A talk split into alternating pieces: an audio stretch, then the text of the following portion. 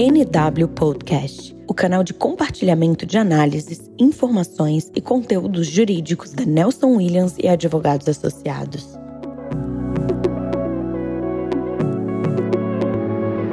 Olá, sejam bem-vindos ao terceiro episódio do NW Podcast. Hoje falaremos com o Dr. Rodrigo Marques, coordenador do Núcleo Trabalhista do escritório, para repercutir um pouco das implicações trazidas pela MP 936, Rodrigo, um prazer falar com você. Seja bem-vindo ao nosso NW Podcast. Marcel, prazer falar. Primeiro, agradecer aí pelo convite e demonstrar uma suma importância desses tópicos, desses assuntos que o escritório está trazendo. Isso para nossos operadores do direito, para a sociedade, para os nossos clientes. Essas informações através do podcast têm sido de suma importância. Legal, legal, Rodrigo. Acho que o direito trabalhista na vida das empresas e em função da quantidade de medidas provisórias provisórias e decretos que vêm sendo editados, é um dos que mais trazem intensidade junto aos tantos operadores do direito, como você mesmo disse, mas também contra os gestores das empresas, né? A gente vê aí, inclusive, alguns capítulos um pouco conturbados, a própria medida 936, é, ela teve uma revogação e uma edição logo em seguida. Queria que você primeiro trouxesse para a gente é, o cenário trabalhista versus a pandemia. Como você tem visto, as empresas realmente estão iniciadas dos melhores instrumentos para poder tomarem as suas decisões estratégicas? É, hoje realmente essa pandemia é uma coisa, foi muito inédito.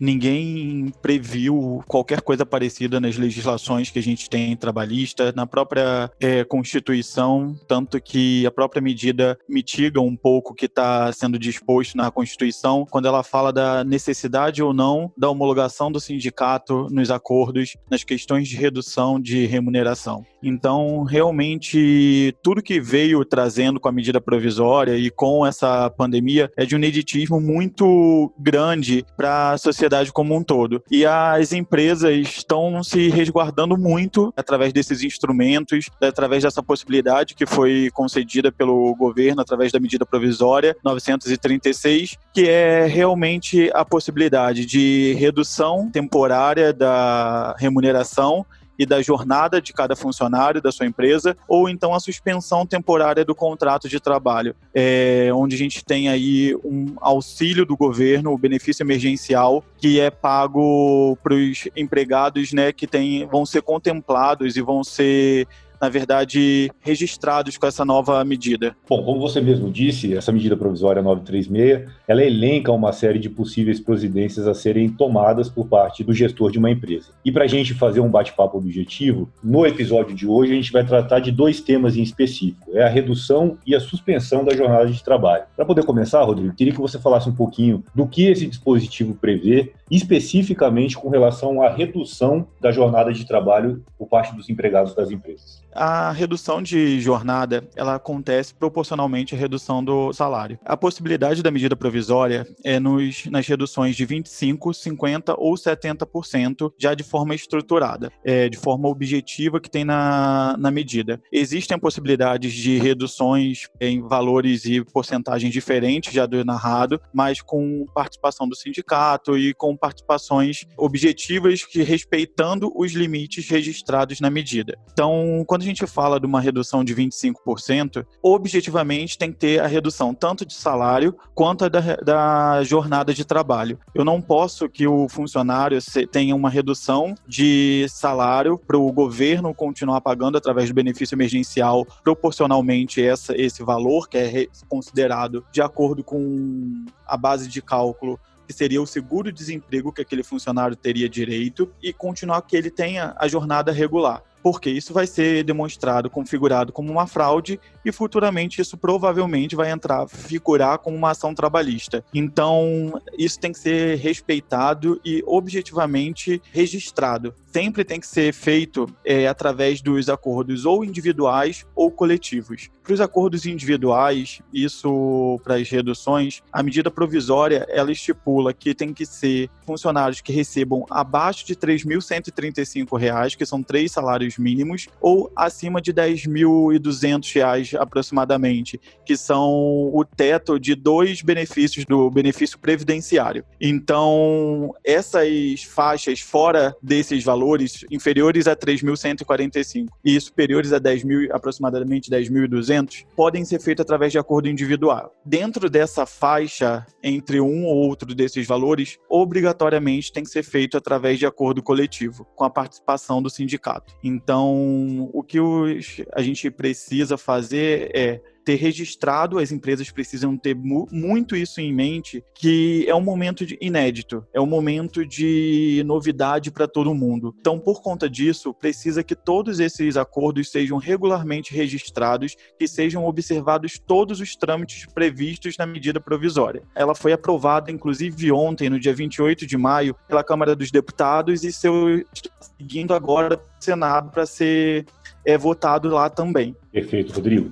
Até um gancho é, nesse tema em específico, você citou bastante a necessidade de homologação dessas reduções por parte dos sindicatos. E, e tem havido, havido realmente uma, uma dúvida por parte das empresas na operacionalização disso. Queria que você falasse um pouquinho também, como você mesmo disse, o hiato que a, que a medida provisória trouxe e acabou gerando uma série de dúvidas por parte das empresas, certo? É muito, como a gente já disse inicialmente, em virtude desse ineditismo, a gente tinha casos previstos já na CLT e na Constituição que dá possibilidade da redução de jornada e proporcionalmente a redução de, de salário, com desde que a autorização expressa do sindicato. Só que sabemos que nada que aconteceu até então tem um volume e a abrangência que a pandemia está trazendo para todas as empresas. Isso não é resquícios e não é objetivos, vamos dizer assim, exclusividades, melhor falando, para a empresa do setor X, Y e Z toda a sociedade, todos os setores empresariais estão sofrendo com a pandemia. Isso é incontroverso. Então, todos os sindicatos patronais e dos empregados precisariam ter um suporte muito grande, justamente pelo volume de pessoas e de funcionários que estão sendo abrangidos pela medida provisória. Então, justamente para que tenha efetividade e a rapidez necessária para esse momento de crise que a gente está passando, foi obrigado e foi feita essa medida provisória, tirando a necessidade é, exclusiva exclusiva do sindicato de fazer essas aprovações, essas homologações pelo acordo individual da, jornada, da redução de salário. Então, agora existe essa possibilidade do acordo individual, desde que respeitando esses dois limites informados inicialmente de salários de remuneração de três salários mínimos ou superior a dois tetos do auxílio previdenciário que é acima de 10 mil. Então, isso tem que ser respeitado e tem que ser observado, porque foi efetivo e rápido que a sociedade, que os empresários, justamente para objetivar a manutenção dos empregos, a manutenção do salário para que as pessoas pudessem sobreviver e viver durante esse período de pandemia, é uma agilidade que talvez com a obrigação e com a necessidade exclusiva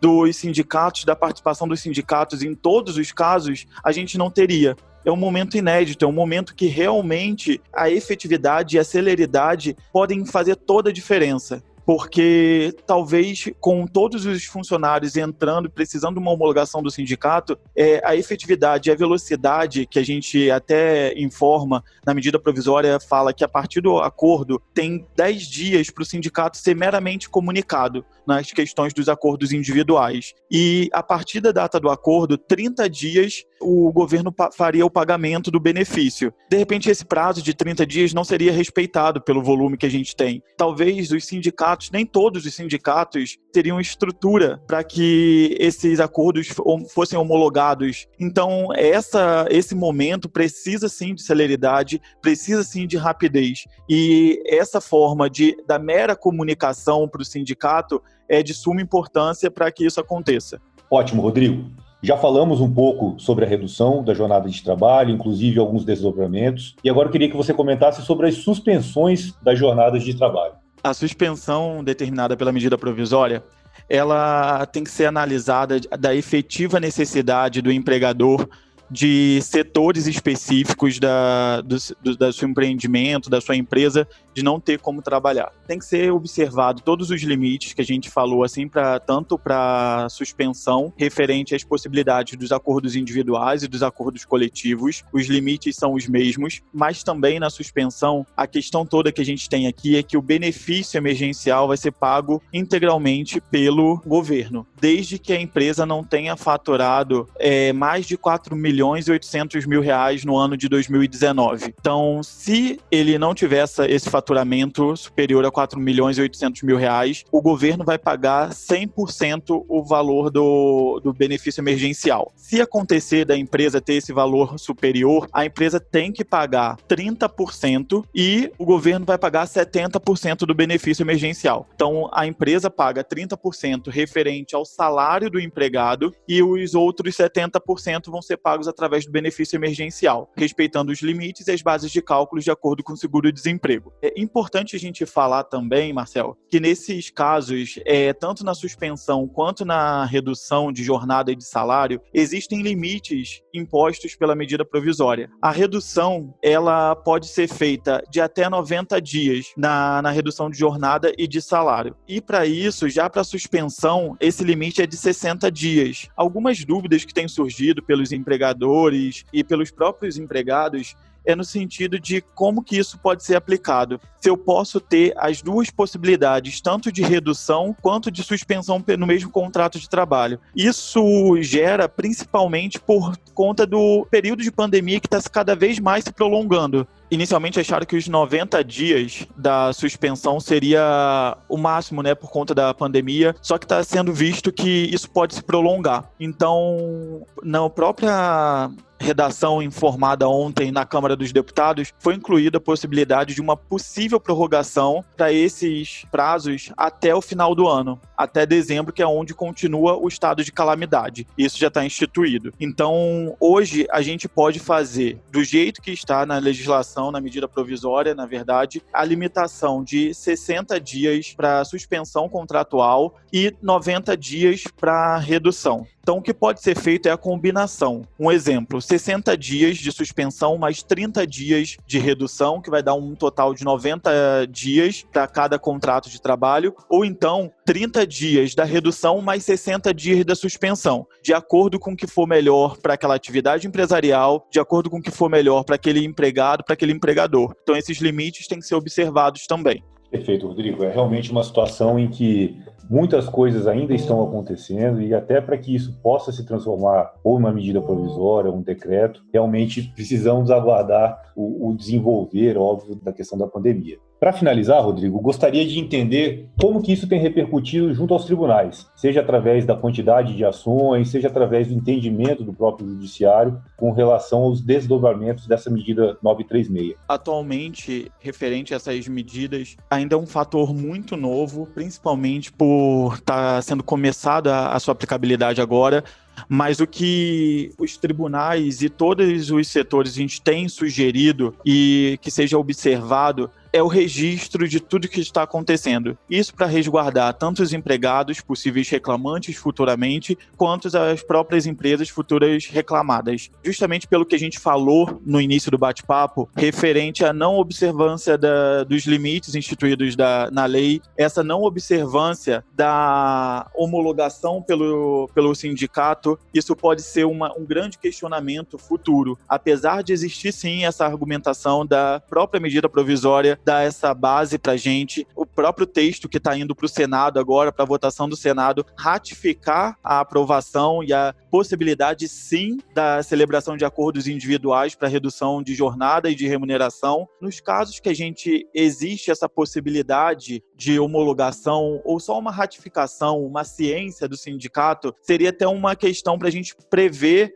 e se resguardar futuramente de possíveis ações. Tese de defesa, tanto para um lado quanto para o outro, reclamante ou reclamada, existem, principalmente para as partes empresariais, já que a gente está, tanto as empresas estão agindo e respeitando o que está determinado hoje na medida provisória. Perfeito, Rodrigo. Queria te agradecer, foi um prazer conversar contigo, entender um pouco mais das repercussões do direito trabalhista relacionadas à pandemia e pela densidade da matéria, com certeza vamos ter outras oportunidades. Marcel, eu que agradeço, coloco minha disposição para tudo que vocês precisarem aqui. Foi um, realmente um grande prazer de participar e trazer aí esse bate-papo. Conte comigo e estamos aí à disposição. Muito obrigado pela audição de todos aqui. Foi um prazer. Estamos encerrando agora o terceiro episódio do NW Podcast e aguardamos vocês nos próximos episódios. Um forte abraço.